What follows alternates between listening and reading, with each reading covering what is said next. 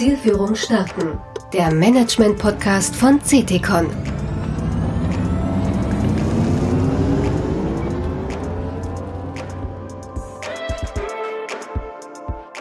Herzlich willkommen, ich bin Christian Bogenstock, Partner bei CTCon in Düsseldorf. Als Gastgeber des Podcasts freue ich mich heute auf die Fortsetzung unserer eingeschlagenen Route quer durch die Unternehmenssteuerung im digitalen Zeitalter. Wir sind dabei weiter unterwegs mit Professor Dr. Utz Schäffer und Björn Radke. Utz Schäffer ist wissenschaftlicher Beirat von CETICON und Professor am Institut für Management und Controlling der WHU Otto Beisheim School of Management. Björn Radke ist Partner bei CETICON und berät seit 1996 führende Konzerne sowie große öffentliche Organisationen in Themen der Unternehmenssteuerung. Ganz im Sinne von CETICON schlagen Sie in Ihrem Gespräch eine wichtige Brücke zwischen Anwendung und Praxis sowie Forschung und Wissenschaft. Wir hatten auch gut dazu passend das ganze Thema Daten. Daten verändern die Welt. Ich glaube, das ist jetzt häufig äh, genug proklamiert. Ähm, was ich schon wahrnehme jetzt gerade, ist so das Thema, sich wirklich mehr damit auseinanderzusetzen, was das für Steuerung heißt. Weil es ja irgendwie wenn es ausreichend Unternehmen gibt, die sagen, am Ende ist mein Digital Twin das Ziel, ich habe äh, vielleicht ganz viel IoT, ich habe alles Mögliche, äh, was ich hier an Daten sammle, und da rede ich nicht von dem, was ich typischerweise im Finanzbereich habe. Mhm. Warum soll ich denn eigentlich noch so steuern, wie ich das bisher gemacht habe? Mhm. Nämlich in einer finanziellen Welt, wo ich eher einen für Buchungszwecke äh, gedachte Systeme habe, mit einem Durchschnitt, mit einem Monatsreport, mit einem Performance-Ziel auf einer großen Einheit wenn ich doch eigentlich für all das, was da draußen passiert, gerade in Echtzeit auch Daten habe. Und das heißt dann für viele auch zu sagen, da stellen wir nicht eigentlich so einen Dupont-Baumer, den guten Alten, auf den Kopf und sagen, wir kommen eigentlich aus dem hinteren Teil und sagen mal, was passiert da wirklich mhm. und schauen dann, äh, wie das auf Performance äh, des Unternehmens auch Einfluss nehmen kann. Und da tut sich schon extrem viel. Ähm, die Frage ist eher, ist das, bei wem tut sich das? Ist das eigentlich der Job des Controllers? Ist das der Job des CFOs? Da erlebe ich welche, die sagen, ja, wenn nicht das, was denn sonst? Also da liegt doch unsere Zukunft und ich sehe halt andere und sagen würde, klasse Thema, aber lass mich mal bei den Financials und da, wo Steuerung wirklich spannend wird, das ist dann beim Operations-Chef, beim Sales-Chef, ja. beim Supply Chain-Mann. Ähm, und das sehe ich sehr divers gerade wieder, so die ähm, Stoßrichtung laufen. Ja, zwei Punkte. Hüstelpause. Ja, ich auch, ich auch. ja, spannend. Ähm, zwei Punkte vielleicht. Ich glaube, dass wir vieles auch wieder als Community noch zu Ende denken müssen. Das Thema, das du ansprichst, ne? Digital Twin, da angetriebene Steuerung, solche Themen. Zu Ende gedacht äh, hat solche immensen Implikationen, die ich nur eingeschränkt überblicke, die mein Gefühl viele andere auch nur eingeschränkt überblicken. Stehen da, glaube ich, auch in der intellektuellen Auseinandersetzung mit den Themen wirklich erst am Anfang. Und ganz wichtig ist es eben, ne, von Problemen zu kommen, wenn ich jetzt auf Forecasting, andere Dinge gehe, ne, von den Prozessen zu kommen. Wir kommen viel zu oft rein von der Technologie, setzen die irgendwie um, streiten uns dann jetzt bei Forecasting über Accuracy, bei Digital Twins sind es andere Themen aber, aber denken es nicht konzeptionell zu Ende, was das für, für, für, für die BWL, äh, für, für unseren Steuerungsapproach, für das Forecasting, je nachdem, welches Thema du jetzt anschaust, wirklich heißt. Also ich glaube, das ist auch wirklich ein Ruf an die Forschung, ein Aufruf an die Forschung und es ist auch ein Aufruf an die Kollaboration, an die Zusammenarbeit von Praxis und Wissenschaft bei solchen Themen. Ohne das wird es am Ende des Tages nicht gehen. Jetzt aber zu deinem, zu deinem zweiten Punkt mit was heißt es denn für die Finanzfunktion? Was ich beobachte oder was ich mir einbilde zu beobachten ist, ja, nicht, dass, dass die Schere so ein bisschen auseinandergeht. Also, dass, dass wir immer pointierter beobachten. Es gibt Häuser, wo ein starker CFO, eine starke Finanzfunktion sich dieser Themen annimmt, in diese Themen reingeht, mit diesen Themen wächst da gibt es eben aber auch das Gegenstück, die nicht ganz so starken Finanzfunktionen, die nicht ganz so starken CFOs, die in der Dynamik dieser Prozesse, vielleicht auch auf der Basis eines späten Starts. Und, und lass mich, lass, lass mich nochmal zu deinem zweiten Punkt kommen, Björn. Ähm, starke Finanzfunktionen, starke CFOs. Ich Ich glaube, das ist auch ein ganz zentraler Punkt. Was ich beobachte oder was ich glaube zu beobachten, ist, dass die Kluft größer wird zwischen starken CFOs, starken Finanzfunktionen auf der einen Seite, die in diese Themen reingehen, die mit diesen Themen wachsen. Und auf der anderen Seite CFOs und Finanzfunktionen, die sich eher traditionell definieren, die nicht proaktiv genug in diese ganzen ne, Veränderungsprozesse einsteigen und damit natürlich auch zurückbleiben, weil das Unternehmen, der CEO, wird selten zugunsten von Finance priorisieren bei der Digitalisierung. Der wird immer die Wertschöpfung für den primären Kunden draußen im Vordergrund stehen. Also der Druck muss schon in aller Regel, denke ich, von Finance selber kommen. Ähnliches Thema gilt für Nachhaltigkeit. Ähm, ich kann mir kein Unternehmen vorstellen, wo das ganze Unternehmen darauf wartet, dass die Finanzfunktion hier in den Lead geht. Als Controlling-Forscher glaube ich aber, dass immer dann, wenn wir das Thema in die Steuerung integrieren wollen, Finanzfunktion und CFO eine ganz starke Rolle spielen müssen. Aber da muss Finance, dann muss der CFO am Ende des Tages auch für kämpfen. Also die Kluft wird größer. Starke und nicht so starke CFOs werden stärker differenzierbar sein. Und für die Zukunft der Finanzfunktion ist das alles entscheidend. Ist, ist, ist das da alles entscheidend? Ist das der absolut zentrale Punkt? Wo sortiere ich mich ein? Wie stark gehe ich in ein aktives Role-Making rein, in eine Gestaltung der Finanzfunktion, in eine Gestaltung der Rolle, in einer Zeit, wo wir keine Blueprints haben, wo wir nicht, nicht, nicht das konkrete Modell, wie das genau aussieht, irgendwo am Ende des Tages wirklich haben. Ne? Aber wir gehen definitiv weg von so einem muddling through, irgendwie machen alle das Gleiche. Das, das, wird, sich, das wird sich ganz stark auseinanderdividieren. Ja, spannend. Du hast auch das Thema ähm, Nachhaltigkeit schon gerade ähm, mit in deinem Beitrag. Auch da unterscheiden sich die Funktionen. Das ist ja lange als ähm, so Modethema, lass uns mal hier irgendwie Greenwashing äh, diskutiert wor äh, worden. Dann die Frage, ist Nachhaltigkeit jetzt eigentlich nur der ökologische Teil? Was gehört da eigentlich alles rein? Da haben jetzt spätestens mal mit der Regulatorik ganz viele ähm, Häuser verstanden, da muss ich wohl was tun. Ähm, dann bleibt äh, immer die Frage spannend, ist es jetzt eigentlich mein Job im CFO-Bereich? Wer macht das? Dann nehme ich sehr unterschiedliche ja. ähm, Ausprägungen wahr und auch bei der Fragestellung, wie breit ist denn jetzt die Veränderung dadurch? Also von, ich brauche doch am Ende irgendeinen, der das testiert, dass ich auch ähm, auf, zumindest mal auf der Reporting-Seite compliant bin zu dem, was da von mir verlangt wird, bis hin zu Häusern, die sagen, ja, ist das jetzt nicht eigentlich ein ganz neuer Steuerungsansatz? Muss ich nicht eigentlich diese Dimensionen, die nicht finanziell sind, genauso ernst nehmen wie andere? Oder will ich das eigentlich ernst nehmen? Und was heißt das dann für meine Planung bis hin zu, wie mache ich denn jetzt einen Investitionsantrag, ähm, wenn ich den eben nicht nur mit einem finanziellen Case bewerte? Also da tut sich auch viel. Ich glaube, viele Finanzfunktionen äh, finden sich da auch gerade, natürlich mit extremem Einfluss auch, in welcher Industrie bin ich. Gibt es Industrien, die da deutlich mehr unter Druck stehen als andere. Aber wo so die Suche nach, wie machen es denn andere und wie kann man da helfen, äh, schon extrem ist. Und wo so meine Erfahrung mal mindestens mal einsteigt und sagt, äh, guck mal, das sind die Pfade, in die du gehen kannst und wie du das Thema ausprägen kannst, lieber CFO und Controller ähm, auf jeden Fall hilfreich sind.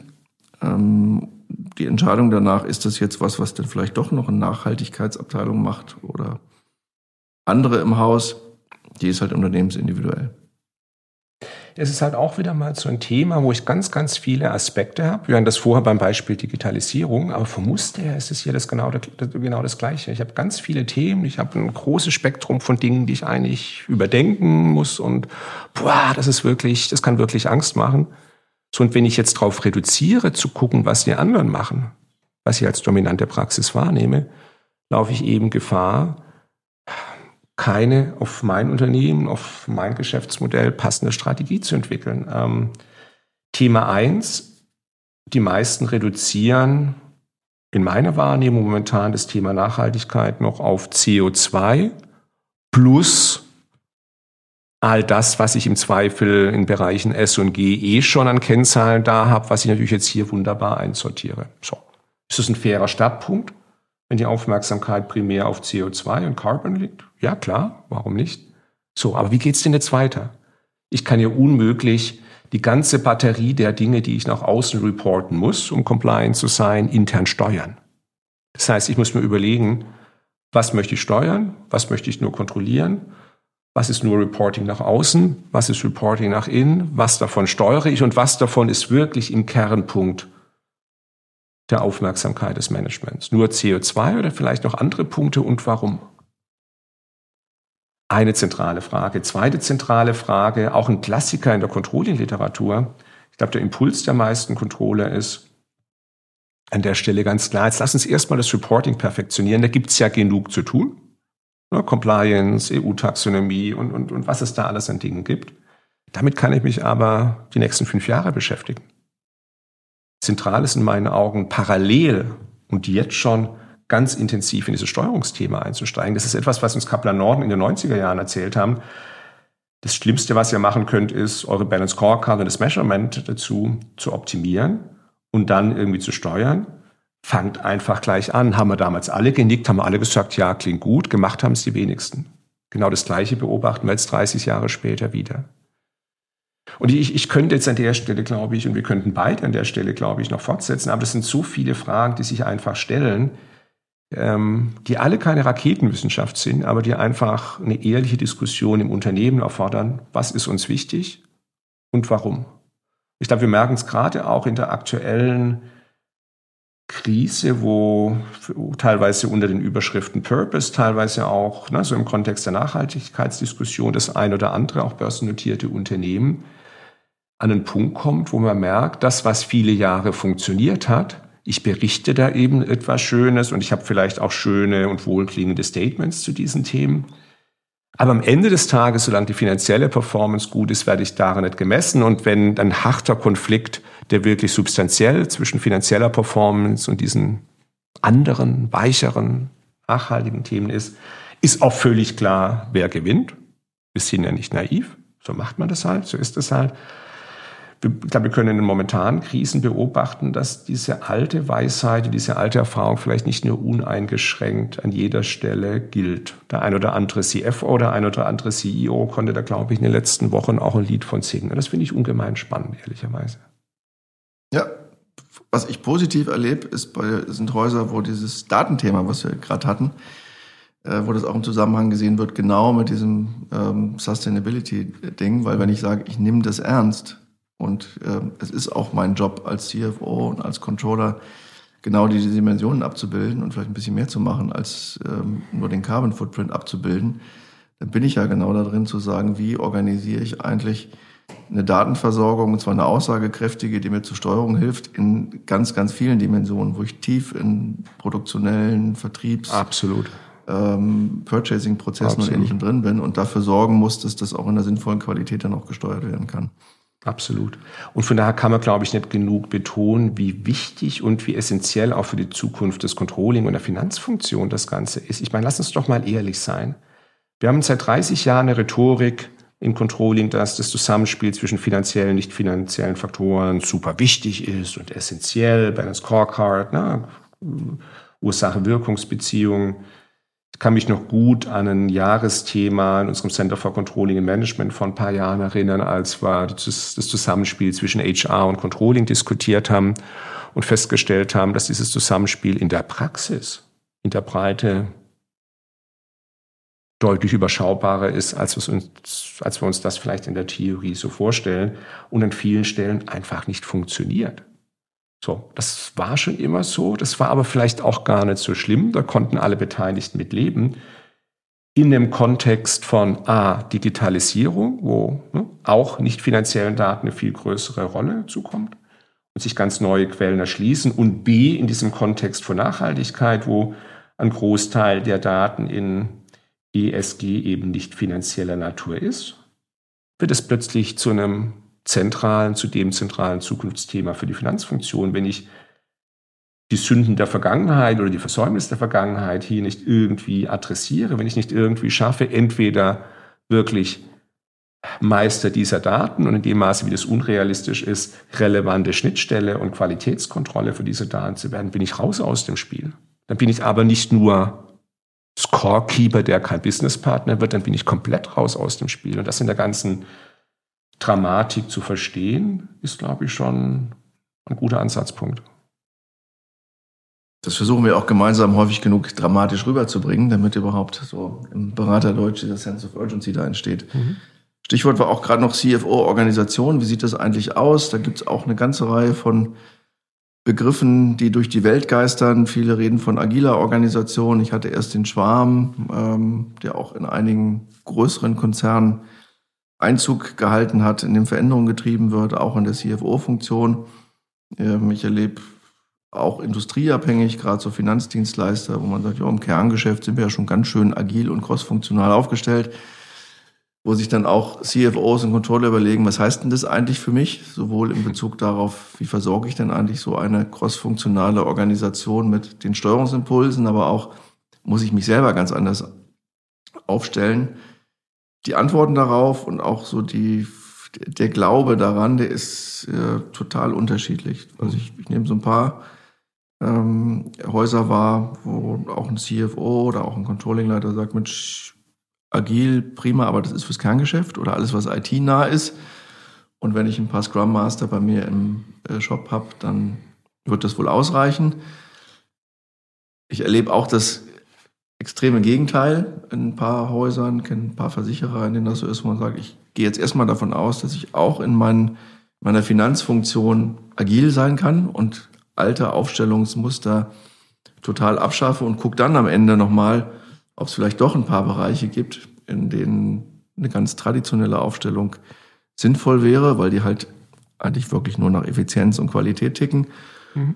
Und so die meisten sind eher im Mittelfeld äh, mit so dem ersten Schritt, den ich auch für sehr sinnvoll halte, zu sagen, jetzt guck dir doch erstmal an, für welche Teile deiner Organisation macht das eigentlich potenziell Sinn? Also wie groß ist dann der Teil des Geschäfts, wo man sagt, da seid ihr noch vergleichsweise transaktional unterwegs, da seid ihr noch nah an Standardprozessen, ähm, wo man dann schon fragen muss, warum musst du das jetzt agil eigentlich organisieren?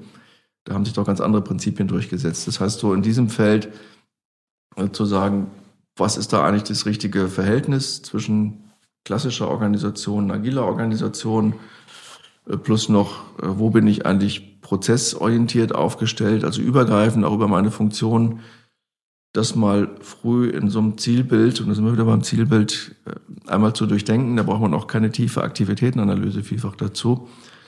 Das ist was, was ich als ganz heilsam da erlebt habe. Und insgesamt, also wenn ich mir überlege, wie früh wurde bei vielen schon Agile Management auch in der CFO-Funktion propagiert, ist das, was wir jetzt an Organisationsmodellen in, in, der Veränderung sehen, immer noch sehr verhalten, also vielfach noch extrem mhm. traditionell in der meisten, bei der, in der Aufstellung der meisten Häuser. Aber was sagen denn eure Studien dazu? Lass du mal ähm, gerne, lass du mal einen Schritt zurückgehen. Also mein Weltbild ist da eigentlich relativ, ist da eigentlich relativ einfach. Ich auf der einen Seite ist es, glaube ich, super wichtig und das sehen wir in der Tat auch in den, in den von dir genannten Studien, dass ich all das, was ich irgendwie standardisieren kann, zentralisieren kann, ne, zusammenpack, wie eine Fabrik organisiere, automatisiere, intelligent automatisiere. Ne, also nicht nur äh, Robotic Process Automation draufpacke, sondern eben eine klassische Automatisierung kombiniere mit künstliche Intelligenz. Ich glaube, da fangen wir erst an, da fangen auch die Pioniere erst an, über Insellösungen hinaus intelligente Kombinationen zu suchen. Aber der Weg ist klar vorgezeichnet. Und, und, und das ist die eine, das ist die eine Hälfte des Ganzen. Die andere Hälfte ist dann eben ne, alles andere. Und ehrlicherweise finde ich es am Anfang gar nicht so wichtig in der Transformation, wie radikal ich daran gehe und, und wie. Ich glaube, da ist es wichtig zu verstehen, dass Controlling dem Management folgen sollte, mit einer Einschränkung, die gleich kommt. Das heißt, je nachdem, wie die verschiedenen Geschäftsmodelle aussehen, je nachdem, wie die VUCA, ne, das Umfeld der verschiedenen Geschäftsmodelle, der verschiedenen Business Units ist, je nachdem, wie agil das Management agiert, desto mehr oder desto weniger muss dann eben auch Controlling in die Richtung gehen. Man muss an der Stelle nur an einer Stelle aufpassen. Das wird ganz schnell zu einem Alibi, das wird ganz schnell zu einer Ausrede. Sie sagen, ja gut, dann muss ich ja bis auf irgendwie ein Randprojekt auch gar nicht wirklich agil werden und das wäre natürlich fatal. Noch, noch mal anders formuliert. Ich glaube, ich muss als Finanzfunktion üben. Ich muss lernen. Und, und ob ich das jetzt irgendwo in meiner internen Organisation mache, ob ich das in der Zusammenarbeit mit dem Management mache, glaube ich, ist erstmal sekundär. Aber ich muss Glaubwürdigkeit über das Doing und auch über das Ausprobieren, was macht wo, in welcher Form mehr Sinn, die muss ich gewinnen. Und zwar heute und nicht irgendwo in fünf Jahren. Und wie dann die Lösung konkret aussieht, also was Agilität dann wirklich heißt, das ist für mich wirklich eine zweite Frage. Nochmal anders eingeflogen. Ich kenne wenig Begriffe, wo ich so viel Verwirrung sprachlicher Art konstatiere wie beim Begriff der Agilität. Ich bin damit selber extrem restriktiv. Also die ganze Bio-Budgeting-Diskussion, die wir vorher haben, hat für mich mit Agilität nichts zu tun. Wird ja ganz häufig auch in einem Atemzug genannt, Bio-Budgeting und Agil ist doch eigentlich das Gleiche. Ne? Oder Bio-Budgeting ist Agilität für die Unternehmenssteuerung, würde ich anders formulieren. Bei Bio-Budgeting geht es mir um, um eine höhere Anpassungsfähigkeit, eine höhere Flexibilität, aber nicht alles, was Anpassungsfähigkeit und Flexibilität erhöht, äh, hat was mit Agilität im Sinne von bestimmten Techniken und Scrum und Daily Stand-up und ähnlichen Dingen zu tun. Ich glaube, das ist das eine, was dabei ganz wichtig ist. Das andere, dass sich eine Finanzfunktion, die übt, die lernt, die in Dinge hineinwächst, dabei nicht zu stark auf der technischen Ebene stehen bleibt und sich vor Stolz, ne, dass sie nun Scrum und Daily Stand-ups macht, kaum mehr gerade bewegen kann.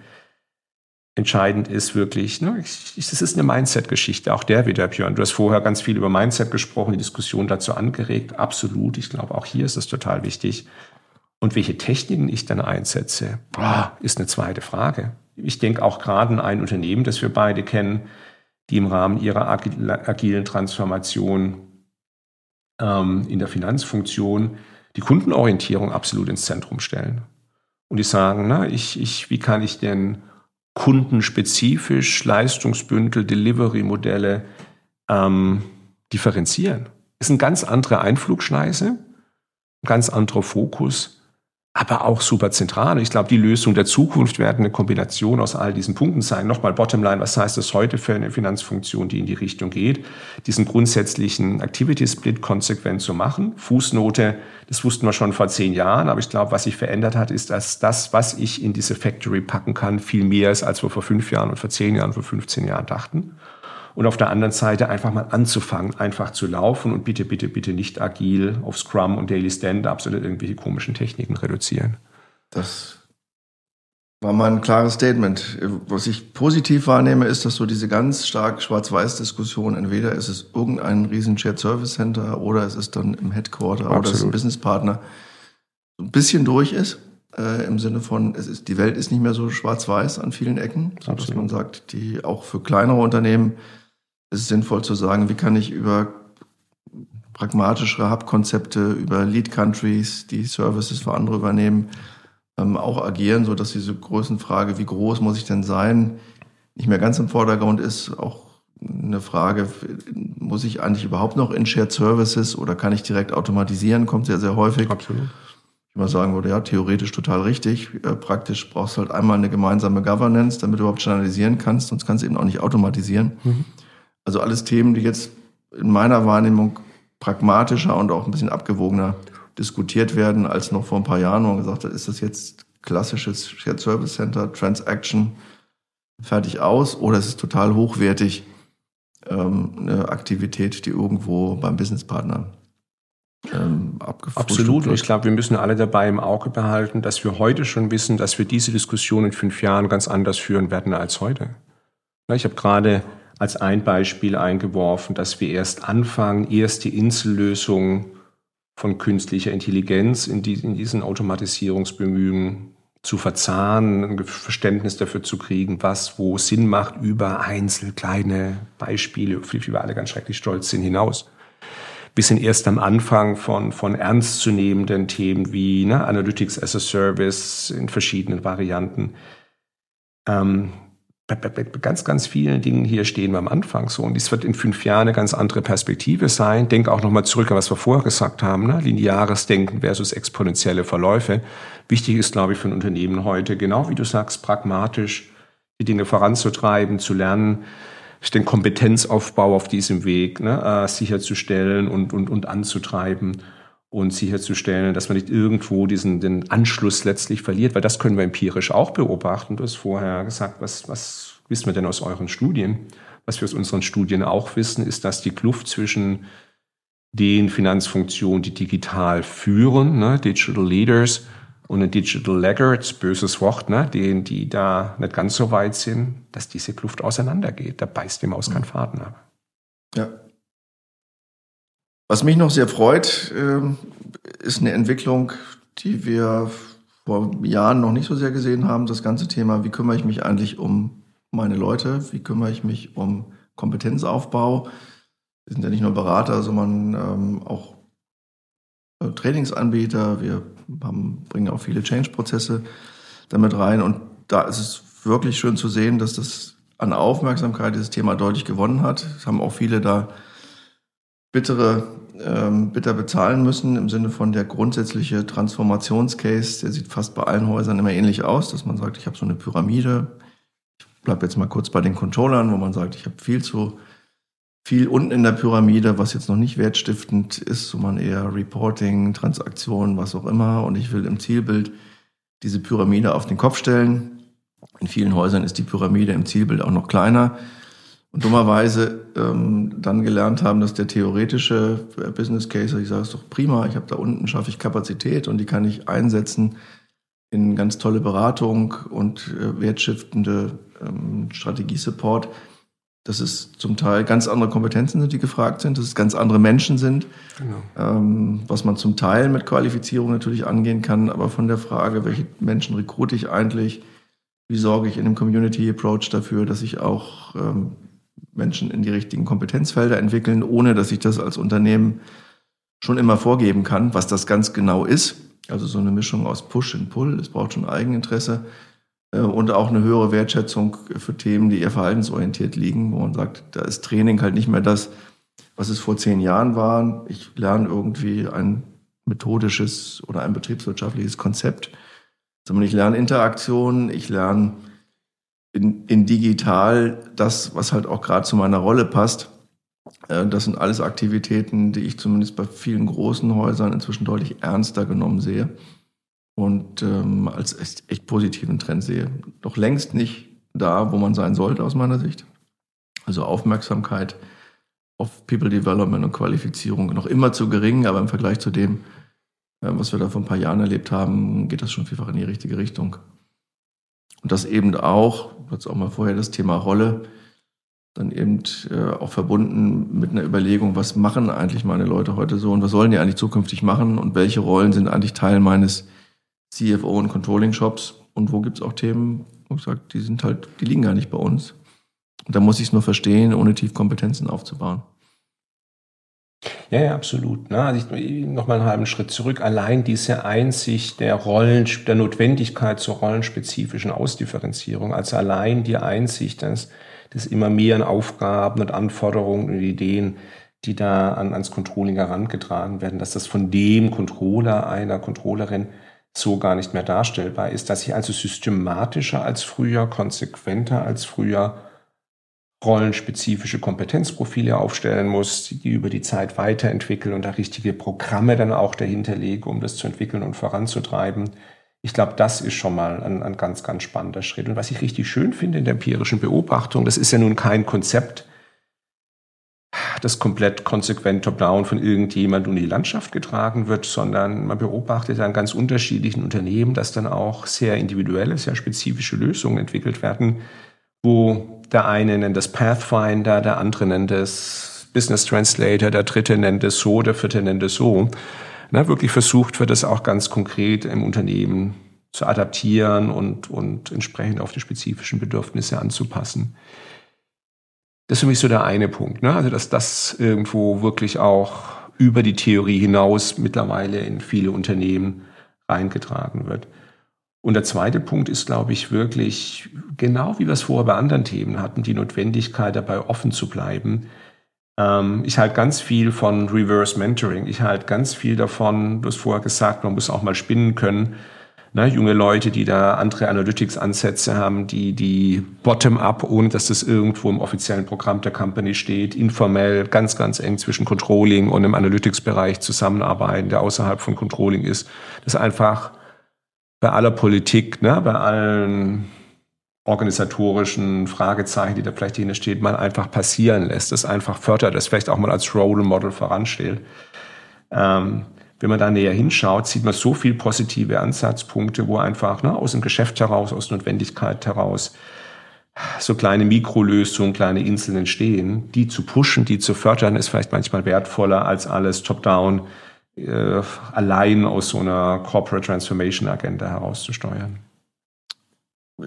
Genau, ich glaube auch daran, dass man die Inhalte genau nicht vorgeben kann in aller Tiefe. Ich glaube, das Signal, dass das Thema Lernen und Development ein wichtiges ist. Das ist eins, was man auch als CFO oder als Controlling-Chef auf jeden Fall in die Organisation geben muss. Ich habe da gute Beispiele, auch mit ähm, einem Konzern, die mal gesagt haben, ich habe sowas wie mal einen Tag für Learning im Halbjahr und ich gehe als CFO mit gutem Beispiel voran und ich lade wirklich alle in der Community ein, das auch zu tun ähm, mit sehr großteiligen Teilnehmerzahlen dann. Absolut. Der CFO ist auch dabei. Da gibt es dann Teile, die sind für alle gleich, wo man sagt, das sind jetzt gemeinsame Themen, die unsere Agenda bestimmen. Aber ansonsten ist auch zwei Drittel der Zeit dann etwas, wo man sagt, das ist jetzt Self-Learning und das ist entsprechend sowohl deiner Interessen als auch dessen, was du gerade brauchst. Absolut. Und mit solchen Signalen, die wirklich gut ankommen und sagt, hey, der meint es sogar so.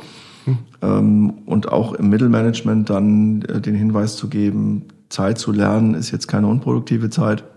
Extrem wichtig. Und auch das Ernstnehmen von Lernen ist halt nicht nur das, was irgendwie so typisch im Klassenraum passiert, sondern zu sagen, wie komme ich eigentlich eher mit äh, recht flexiblen Assignments, sei es auf Projekte, mit Rotationen, mit äh, Dingen, die ich mal, mit denen ich experimentieren kann und das Ganze unbürokratisch. Wie komme ich da weiter? Und zwar stärkenorientiert. Das heißt nicht im Sinne von, das Unternehmen sagt, ich brauche jetzt zehn Leute, die sich auch nochmal im Thema Python oder R oder am agilen Projekt versuchen, ähm, sondern das, was man als Unternehmen braucht und als Finanzfunktion braucht, dann zu kombinieren damit, wo habe ich denn eigentlich Leute, die eine Affinität dazu haben, die da wirklich Lust zu haben, äh, das so eher als Community zu organisieren, ist da in meiner Erfahrung echt ein Erfolgsfaktor. Absolut. Und dann muss ich die halt auch mal machen lassen und muss ich vielleicht auch über Role Modeling äh, äh die richtigen Signale, wie du gerade schön formuliert hast, schicken, dass das gut ist. Und dass es auch dann gut ist, wenn es vielleicht an der einen oder anderen Stelle aus einer Ex-Post-Perspektive ein bisschen zu viel des Guten war. Ich finde, diese Frage muss an Controller coden, programmieren, Python, R können. Ein wunderschönes Beispiel. Unzählige Diskussionen, die wir da alle gehört haben. Nein, natürlich muss nicht jeder Controller nun plötzlich ein Python und R-Spezialist werden. Auf der anderen, ja, das, das war jetzt über viele Monate und Jahre ja fast schon so ein, ja, Dogma in, in, vielen, in vielen Diskussionen, die man hören könnte. Ich halte das für super gefährlich. Ähm, ich würde heute eigentlich niemand mehr, der von unserer Hochschule kommt, raten, in Finanzfunktionen zu gehen, ohne dass er da mal eine gewisse Grundkenntnis einfach mal gemacht hat, es einfach mal kann. Ob er das denn wirklich braucht, schauen wir mal. Der eine ja, der andere nein, das wird drauf ankommen. Aber ich glaube, wir müssen hier unseren Mindset umstellen, hin von einem, uh, man könnte ja aus Versehen etwas lernen, was man am Schluss gar nicht braucht, hin zu einem, lass mal die Leute, die Lust haben, genau wie du sagst, Leute, die was können, Leute, die Lust haben, sie eine Richtung, lass die doch einfach mal machen, ermutige das, ermuntere das, setz dich mal selber in den Python Art Workshop und dann gucken wir mal, was wir davon wirklich brauchen. Also dieses Spielerische, dieses Vorandrängende im Gegensatz zu einem, lass uns mal fünfmal drüber nachdenken, ob wir das wirklich brauchen und eigentlich geht's doch auch ohne und braucht man das denn wirklich? Das ist da macht sich dieses Thema, was wir vorher so ein bisschen abstrakt diskutiert haben, Mindset, glaube ich, sehr konkret fest. Absolut. Jetzt haben wir eine große Reise gemacht in Themen, die von der Hardcore-Organisationswelt und Prozessen bis rein in Mindset und äh, Kompetenzen gehen. Und alles ist Teil des Themas, wenn wir hier über Performance Management, über die Zukunft der Finanzfunktion reden. Hat wie immer Spaß gemacht, Utz. Und es wird nicht das letzte Gespräch dazu gewesen sein, das wir beiden führen. An vielen Stellen auch deutlich tiefer drin äh, in den Einzelthemen. Und ähm, ich glaube, auf die weitere Zusammenarbeit freuen wir uns da beide sehr. Kann ich nur zurückgeben. Danke dir schon mal. Dank dir. Vielen Dank, dass Sie uns auf dieser Exkursion begleitet haben. Anfang November finden Sie die nächste Folge auf ctcon.de slash podcast. Wenn Sie bis dahin Anregungen, Kommentare oder Fragen haben, dann schreiben Sie uns doch etwas ins Logbuch. Wir freuen uns darauf.